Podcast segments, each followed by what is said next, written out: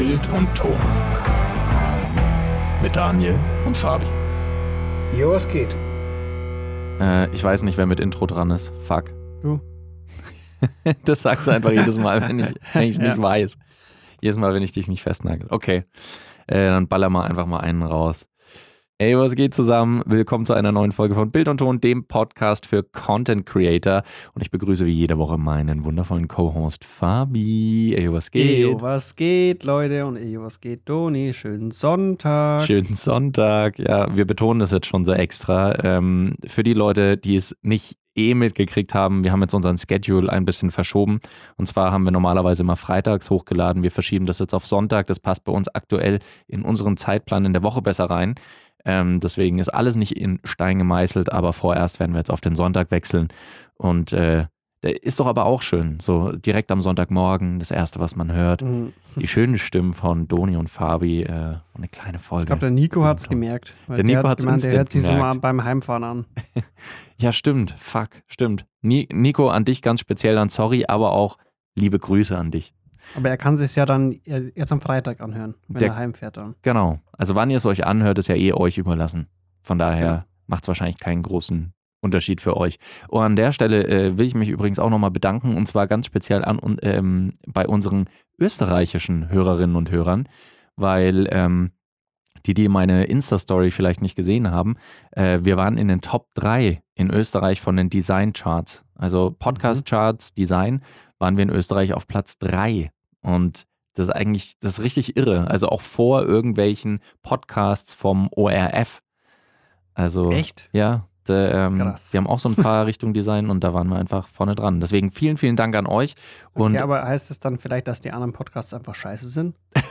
Fabi, Ha- Hast du, da, hast du da mal reingehört? ich habe noch nicht reingehört. Nee, vielleicht muss ich mich mal ein bisschen bei der, na, es ist ja keine Konkurrenz, das sind ja einfach Leute, die was ähnliches machen, vielleicht bei, äh, bei unseren Mhm. Mitstreitern ein bisschen was anhören.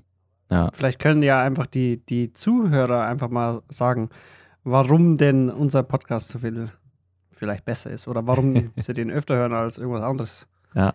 Also würde uns auf jeden Fall tatsächlich echt freuen, wenn, äh, wenn ihr euch kurz Zeit nehmt Voll. und uns auf irgendeinem Portal ähm, äh, eine Rezension oder eine Bewertung da lasst, weil das einem scheinbar helfen soll beim Algorithmus. Ja, aber auf jeden Fall vielen, vielen Dank an alle Zuhörerinnen und Zuhörer bisher schon für euren ganzen Support. Ist sehr, sehr geil. So, wir Merci. springen jetzt mal ins Thema von der Folge rein. Und zwar ähm, hat das was zu tun mit einer Anschaffung, die es bei mir neulich gab. Ich war ja viele Jahre lang äh, jetzt Nutzer von der Panasonic GH5 als meine Hauptkamera. Und das ist eine Micro Four Thirds Kamera. Also Micro Mein Four Thirds ist, alter Fabi, ist die geilste Kamera. Ich liebe die nach wie vor. ähm, und Micro Four Thirds bedeutet, abgesehen vom Anschluss für Objektive auch, dass der Sensor ähm, eine bestimmte Größe hat. Es gibt nämlich unterschiedliche Sensorgrößen, das ist vielen von euch vielleicht bekannt, manchen aber nicht so genau, was das bedeutet. Deswegen wollen wir da ein bisschen drüber sprechen, weil ich habe jetzt eine Vollformatkamera, die Panasonic S5. Und ähm, ja, Vollformat ist ein größerer Sensor als Micro Four Thirds. Und Fabi, vielleicht kannst du mal den ersten Punkt nennen, so was, was macht das denn aus? Also wo ist der Unterschied zwischen einer Kamera mit einem Vollformatsensor, also einem größeren Sensor, Mhm, mhm, und zum mhm. Beispiel einer Micro Four Thirds Kamera mit einem etwas kleineren Sensor? Also das Ding ist ja, ähm, Micro Four Thirds hat ja eine Abkürzung, MFT. Ich nenne es auch gern äh, Motherfucking Trash. also ein, der einzige Unterschied ist halt einfach die Größe. Er ist halt kleiner als ein Vollformatsensor. Mm, hat Vor- und Nachteile.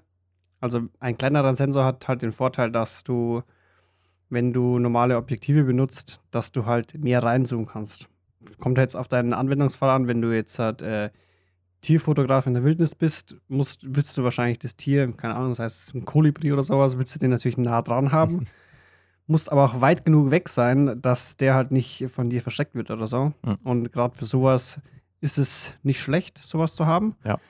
Ein Nachteil von MFT heißt es, sind, ist halt die, die Lichtstärke. Dadurch, dass es so ein kleinerer Sensor ist, hat er halt entweder weniger Megapixel oder kleinere Pixel oder beides, im Gegensatz zu einem Vollformatsensor. Mhm.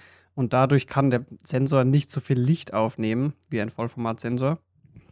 Und ja, hat halt mehrere Nachteile. Also die Bildunschärfe ist geringer, also es soll geringer sein. Ähm, du hast halt einfach mehr Rauschen, wenn es äh, um dunklere Sachen geht, Mhm. weil halt nicht so viel Licht aufgenommen werden kann vom Ja. Sensor. Aber das sind ja eigentlich auch alles so äh, Aussagen oder Feststellungen, die du eigentlich schon so ein bisschen widerlegen konntest mit deiner, Ja. mit deiner GH5, ne? Ja, so, so ansatzweise, sagen wir es mal so. Ähm, also alles, was du genannt hast, äh, ist richtig. Das sind quasi erstmal so die, die objektiven Fakten. Weil natürlich gibt es viele, die sagen, nee, Micro Four Thirds ist besser und andere, nein, Vollformat, äh, Master Race. So, natürlich gibt es Fans für beides, aber rein objektiv gesehen sind die Unterschiede ein anderer Bildwinkel bei denselben Objektiven. Also wenn ich an einem Vollformatsensor ein 50 mm Objektiv habe, dann habe ich halt einen gewissen Blickwinkel. Dann, dann kriege ich so und so viel ins Bild. Wenn ich Micro Four Thirds Sensor habe zum Beispiel und dasselbe Objektiv dran anschließen würde, dann würde ich Mhm. nur ungefähr die Hälfte dieses Bildes sehen. Also es wäre, als würde ich reinzoomen um Crop, die ja. Hälfte. Das ist dieser, dieser Crop, äh, also ähm, dieser Zuschnitt, so nennt man das halt, Crop-Faktor. Weil Micro Four Thirds hat einen Crop-Faktor von zwei. Das bedeutet, ich muss, ähm, ich, ich sehe quasi halb so viel von dem Bildausschnitt, den ich bei, einer bei einem Vollformatsensor sehen würde. Das ist dieser Crop-Faktor, von dem gesprochen wird. Ähm, das ist einfach ein Fakt. Also äh, das, das, das kann man nicht widerlegen oder nicht gegen argumentieren. Fabi hat es schon gesagt, das kann aber auch ein Vorteil sein, weil ich mit demselben Objektiv eben quasi näher rangezoomt bin. Ähm, und das, was du jetzt angesprochen hast mit der Lowlight-Performance, ähm, das ist auch ein Fakt. Also bei höheren ISO-Zahlen sind in der Regel Micro Four Thirds Sensoren einfach ähm, nicht ganz so stark. Allerdings muss man sagen, dass bei den neuesten Generationen oder bei den, bei den besten Micro Four Thirds Kameras fällt es auch gar nicht so stark ins Gewicht. Also das erste, was Mhm. ich gemacht habe, als die äh, Panasonic S5 gekommen ist, eine Vollformatkamera, habe ich erstmal einen kleinen Vergleichstest gemacht und habe gedacht, okay, beide Kameras auf dieselbe Blende gestellt, Verschlusszeit ISO gestellt Mhm. und habe im Bild erstmal keinerlei Unterschied gesehen. Wenn ich dann die ISO hochgedreht habe, hat man e- erst relativ spät, sage ich mal, also so ab ISO 1000 ungefähr, hat man wirklich einen Unterschied gesehen. Der krasseste Mhm. Unterschied war dann so ab ISO 4000, weil die Panasonic S5 hat eine ähm, Dual Native ISO. Das, das heißt, ähm, hat zwei ISO-Einstellungen, die quasi ähm, die besten Einstellungen sind für den Sensor. Und äh, eine davon ist halt bei 4000. Deswegen hast du da dann bei der S5 wieder ein absolut sauberes Bild, ohne jegliches Bildrauschen. Mhm. Bei der GH5 hat es da halt dann schon gerauscht wie Sau, aber naja. Ähm, und das, was du auch erwähnt hast, ähm, bei derselben Blendenzahl hast du halt bei einem Vollformatsensor einen unschärferen Hintergrund. Mhm. Und auch das, das ist nicht von der Hand zu weisen, kann aber auch ein Vorteil sein. Also ich habe halt die GH5 zum Beispiel auch viel bei so ein bisschen dokumentarischen, sage ich jetzt mal, Formaten verwendet, für irgendwelche Inter äh, Interview-Settings oder ähnliches. Und da ist es ein großer Vorteil, weil auch tatsächlich das Schärfeziehen dann ein bisschen einfacher ist. Weil halt der Bereich vom Bild, der schärfer ist, ist einfach ein bisschen größer. Auch wenn die Leute sich ein bisschen mal nach vorne oder nach hinten bewegen, sind sie nicht sofort unscharf, sondern bewegen sich häufig noch in dem Bereich, wo sie scharf sind. Und der Hintergrund ist aber trotzdem nett unscharf. Also ganz, äh, es ist ganz nett. Es ist nicht dasselbe wie Vollformat, klar, aber da kann man halt eigentlich auch drumrum operieren, wenn man äh, sich einfach ein Objektiv besorgt, was halt eine, ähm, eine niedrigere Blendenzahl hat. Ja. Also ich glaube, der, der größte Nachteil, ähm, was, was so den Konsumer betrifft im MFT-Markt, ist, glaube ich, echt ähm, dieser Crop. Weil, weil du einfach, selbst wenn du irgendwie so ein Weitwinkel-Ding hast, ne? Ja. Sagen wir mal, du würdest jetzt das 1535 von mir auf deine, auf deine Kamera drauf tun, Mhm. dann hättest du ja ungefähr ein 30 mal 70. Ja, ungefähr. Das ist halt dann schon assi. Wenn du, Mhm. also wenn du halt, wenn du halt den Anwendungszweck hast, dass du irgendwas haben willst, was halt weitwinklig ist, Mhm. dann ist es eigentlich schon uncool, weil du dann eigentlich einen Speedbooster brauchst. Ja. Ähm, da gibt's, also du hast ja irgendwie so eine Billo-Version, ne? Ich weiß bloß, dass Genau. Metabones, also die, die es halt als allererstes gab, die waren relativ teuer. Ich glaube so 200 Euro oder sowas. Oh, viel haben mehr. die damals gekostet. Mhm, ja. Gut, ich habe halt nie einen gebraucht, ne? Ja. nee, das stimmt. das, das das war erstmal so ein, so ein abschreckendes Ding. Ja. Weil du halt auch, gerade wenn du irgendwie neu einsteigst oder so in das Ding, mhm. ähm, schreckt dich das, glaube ich, erstmal ab, so dass, dass, äh, dass ja die Profis dann sagen, so, ja, da brauchst du aber dann Adapter für Mhm. alles Mögliche. Und das ist dann, glaube ich, für, den- für den Einstieg einfach zu komplex und zu kompliziert, Mhm. dass du dir denkst, ich will einfach halt ein Ding haben, was funktioniert. Ja. Wo ich nicht viel adaptieren muss oder so. Das stimmt. Weitwinklig arbeiten ist nicht ganz so einfach bei Micro Four Thirds. Also es, es gibt natürlich auch ein paar Weitwinkelobjektive, aber die haben dann halt zum Beispiel wieder eine etwas höhere Blendenzahl, ähm, was dann natürlich auch wieder blöd ist. Also wenn ich, wenn ich quasi was haben will, ähm, eine, eine, eine eine Brennweite, die Mhm. verglichen mit, also m, bei einem Vollformat-Äquivalent äh, 20 Millimeter wäre oder weniger, ähm, würde das ja bedeuten, dass ich bei Micro Four Thirds 10 Millimeter Brennweite äh, bräuchte oder weniger. Mhm. Und da gibt es halt relativ wenige Objektive nur und die, die es gibt, haben halt meistens eine etwas höhere Blendenzahl, weil das natürlich dann schwieriger wird. Je geringer die Brennweite ist, desto schwieriger ist es auch dann noch eine sehr äh, offene Blende hinzukriegen. Also irgendwie so Mhm. 10 Millimeter Objektiv mit einer Blende von 1.4 findest du halt kaum. Ja. Und wenn du es findest, ist es halt sackteuer einfach. Deswegen, da muss man sich schon sehr umschauen. Und das, das stimmt. Also wenn man, wenn man viel Wert legt auf, äh, auf weitwinkliges Filmen, dann ist man bei Vollformat auf jeden Fall besser aufgehoben, würde ich jetzt mal tendenziell sagen. Also du, du nutzt ja auch relativ weite, ähm, weite Blickfelder immer, Fabi, ne? Mhm. Ja, ich habe eigentlich dieses 1535 habe ich eigentlich immer oben. Mhm. Und wenn ich dann mal wirklich mal was mehr brauche, dann habe ich noch mein äh, Sigma 105, zwei, auch 2.8 Mhm. ähm, Makroobjektiv. Ja. Und das deckt eigentlich alles ab, was ich brauche.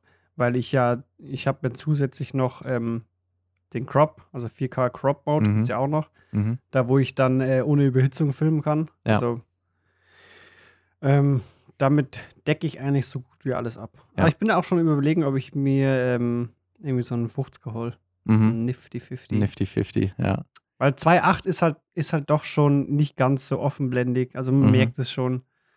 Und ich glaube, so ein 50er oder so ein 85er mit 2.0 oder 1.8, Ja. da kennst du, glaube ich, schon einen krassen Unterschied noch. Ja, ja. Im Gegensatz zu 2.8. Ja, ich glaube, äh, äh, da hast du, hast du gerade auch schon was ganz Wichtiges nochmal angesprochen, das Überhitzen. Das ist nämlich auch wieder ein Vorteil, der dann für Micro Four Thirds sprechen würde. Mhm. Größerer Sensor beim Filmen bedeutet in der Regel halt auch, dass, ähm, dass der Sensor bzw. Teile in der Kamera leichter mal überhitzen, wenn ich lange Zeit filme. Weil ähm, natürlich braucht ein größeres Bauteil, was lichtsensibel ist und äh, das braucht einfach mehr Energie und da baut sich dann halt mehr Wärme auf beim Filmen als mit einem kleineren Sensor. Beziehungsweise die Wärme kann dann leichter über den Body abgegeben werden.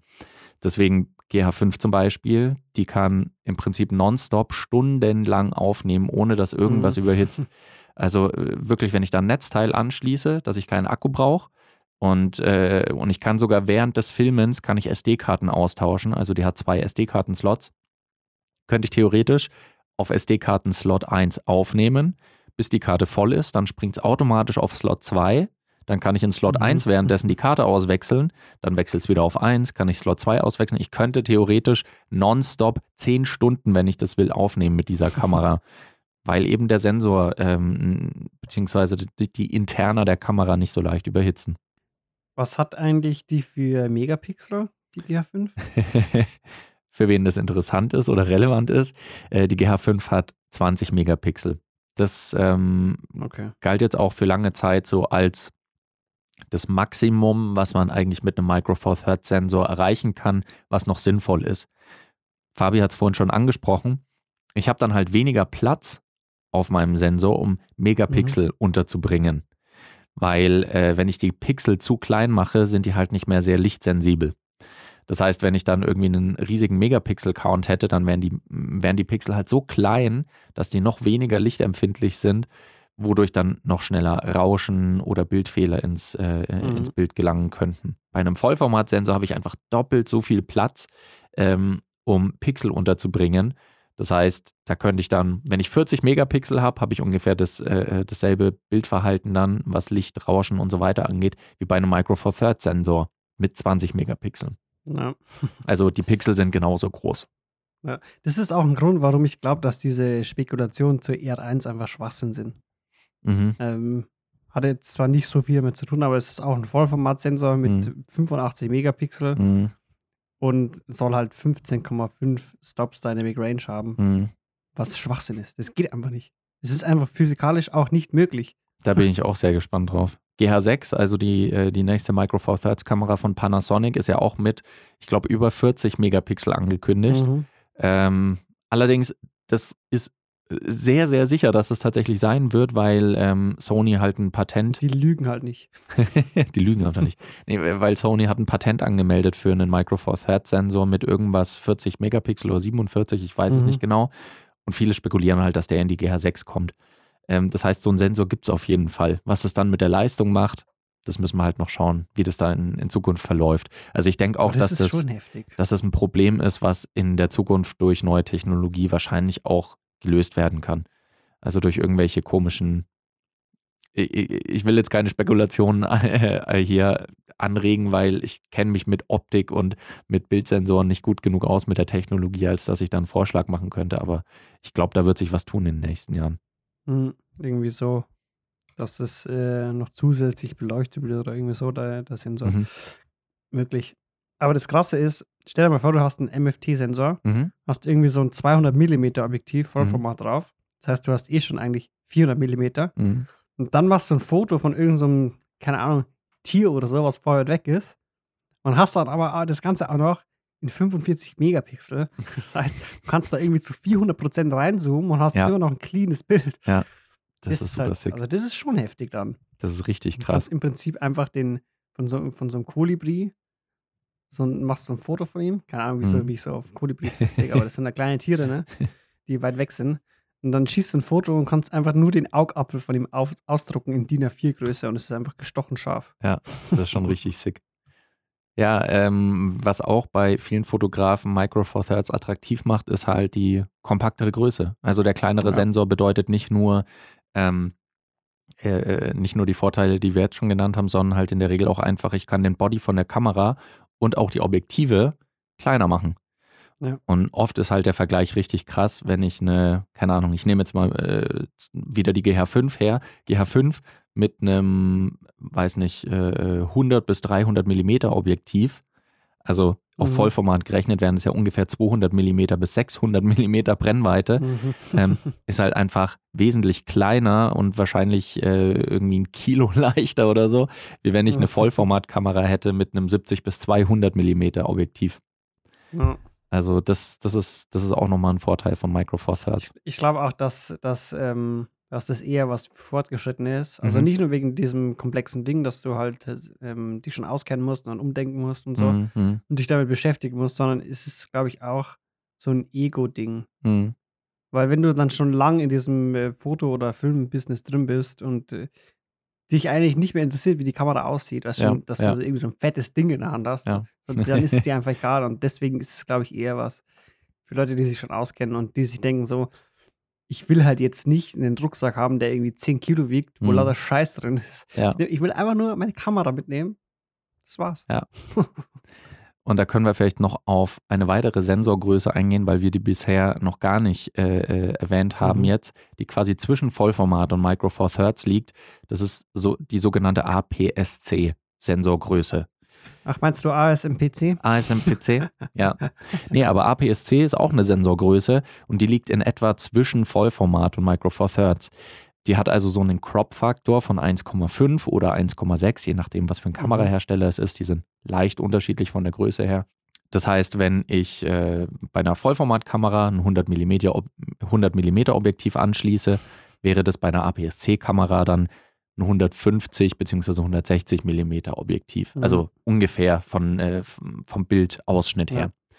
Und ähm, APS-C ist, würde ich sagen, wahrscheinlich der am weitesten verbreitete Sensortyp bzw. Sensorgröße, vor allem so im, im Consumer- bis Prosumer-Bereich. Und das ist, glaube ich, so eine gute Weil es Zwischenlösung. nicht ganz so teuer ist und auch halt benutzerfreundlich. Mhm.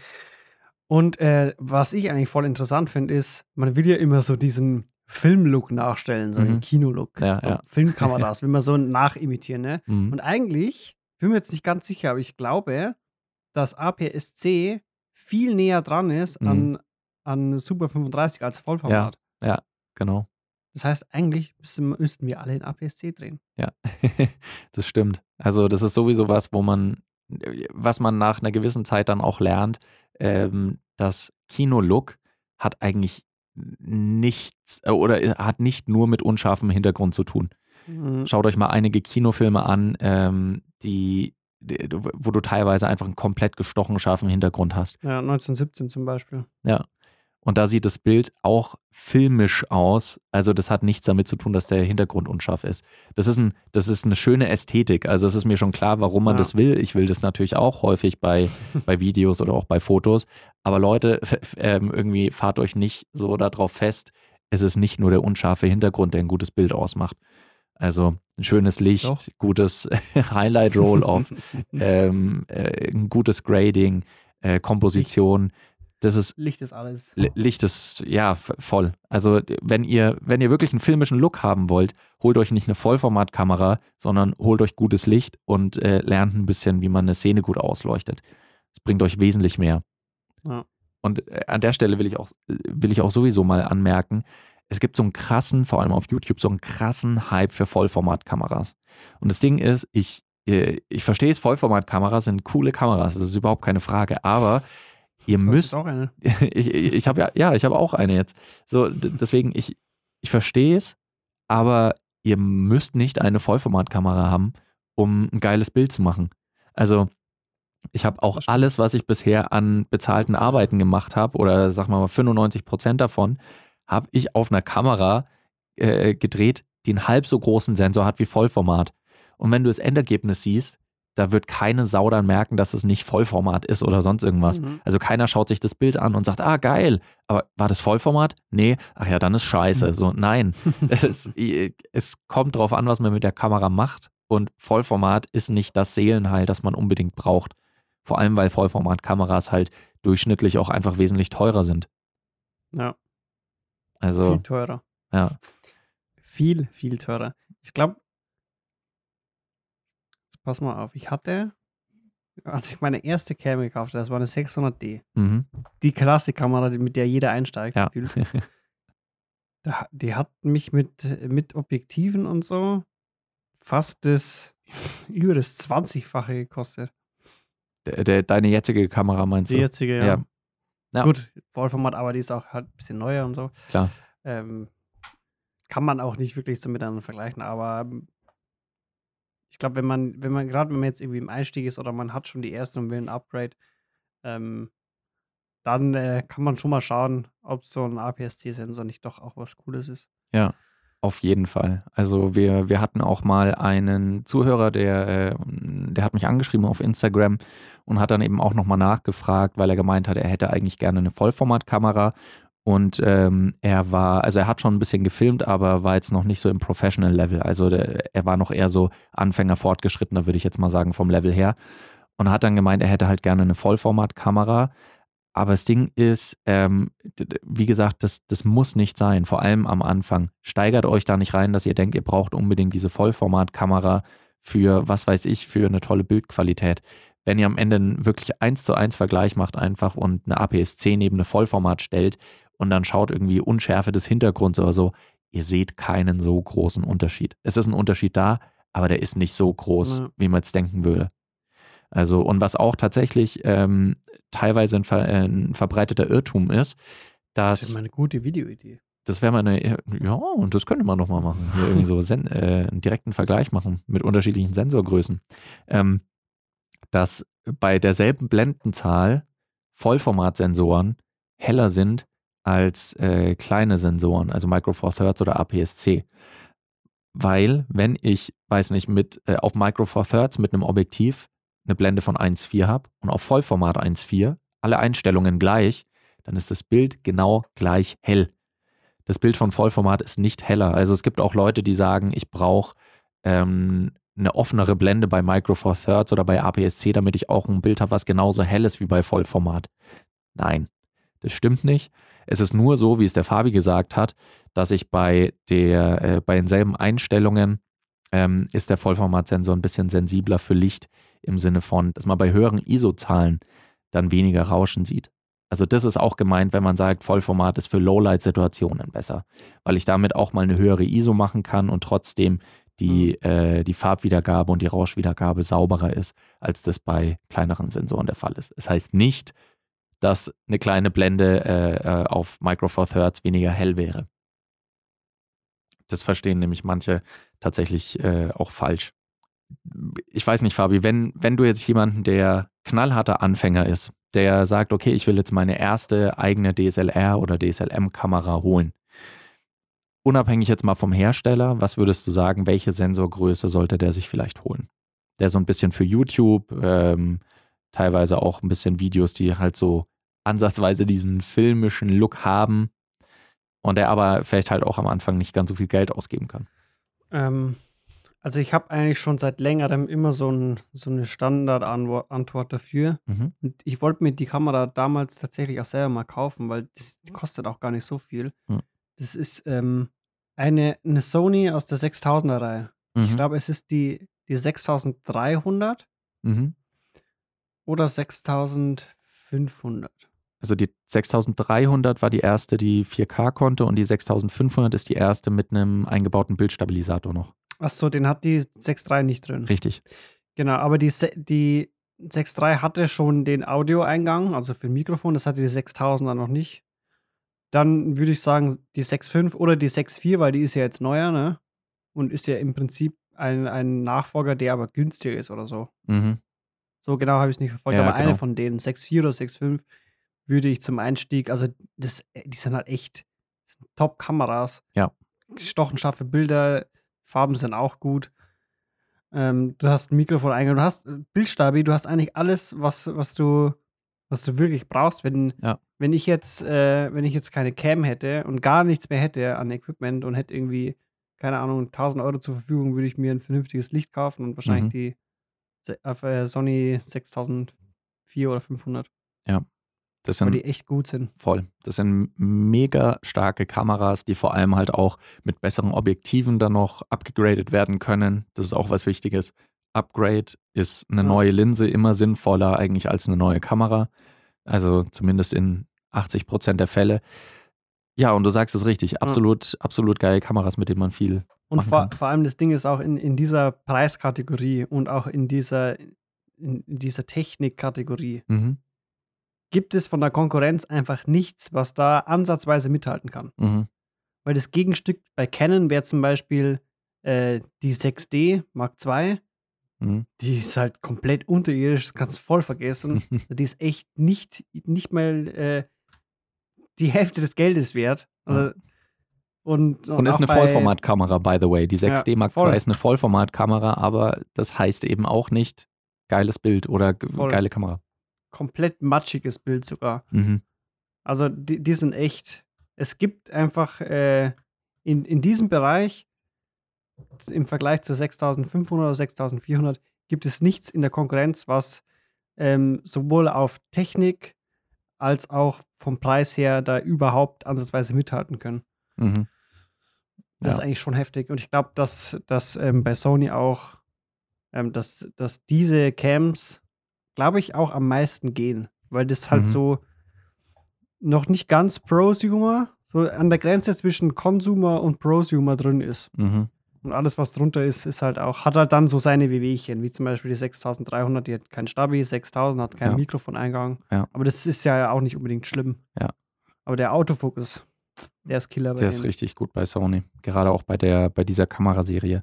Und weil du gerade den Stabi schon angebracht hast, das ist auch noch was, was wir vielleicht kurz in den Vergleich mit einschmeißen können.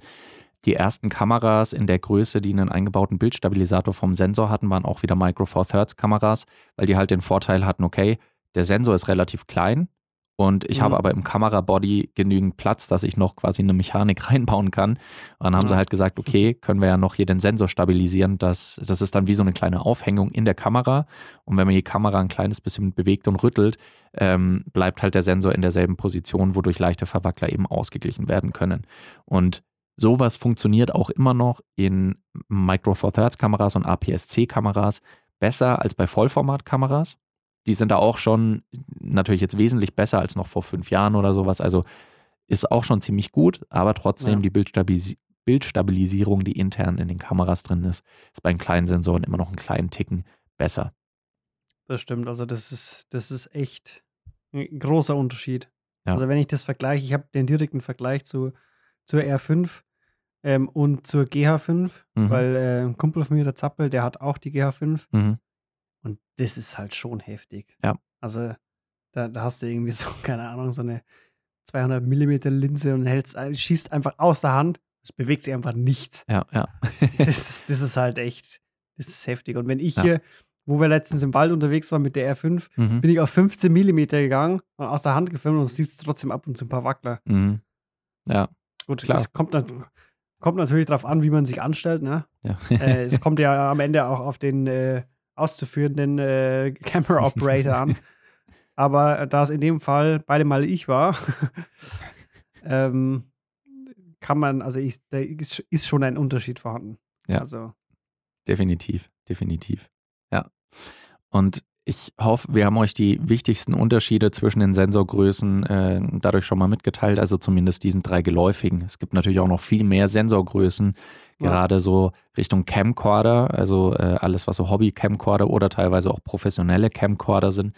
Ähm, die arbeiten meistens mit noch kleineren Sensoren, ja, aber äh, Smartphones, genau, Smartphones auch haben auch wesentlich kleinere Sensoren. die auch noch mit Software dann mitarbeiten und so. Mhm. Ja. Und dann wird es richtig strange. Dann wird es richtig strange, ja. Also ist nochmal ein eigenes Topic für sich. Vielleicht machen wir da auch nochmal eine, äh, eine Folge drüber. Aber ähm, damit ihr schon mal ein grobes Verständnis habt, so Micro Four Thirds, APS-C, Vollformat, was ist das eigentlich? Was kann ich mir darunter vorstellen? Und ich hoffe, ihr habt auch mitgenommen, es gibt nicht die eine perfekte Sensorgröße. Ähm, es kommt doch Vollformat. Kauft euch alle Vollformatkameras. Kommt immer auf den Anwendungsfall an. Aber dazu mehr in irgendeiner nächsten. genau.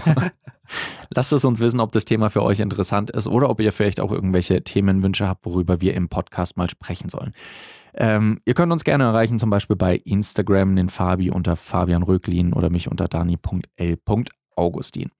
Ähm, wir freuen uns, dass ihr mit dabei wart und wir freuen uns auch schon wieder auf die nächste Folge mit euch. Fabi, es war mir ein Vergnügen. Es war mir ein inneres Auslöserdrücken heute. Es war mir ein inneres äh, auf rote Knöpfe drücken. Es war mir eine innere Bildstabilisierung. du stabilisierst einfach mein Leben von innen, Fabi. Gut, äh, wir loben uns jetzt noch weiter ein bisschen gegenseitig und gestehen uns unsere Liebe und wir begrüßen euch dann nächste Woche bei der nächsten Folge. Macht's gut, bis dahin. Ciao. Das müssen wir nochmal machen.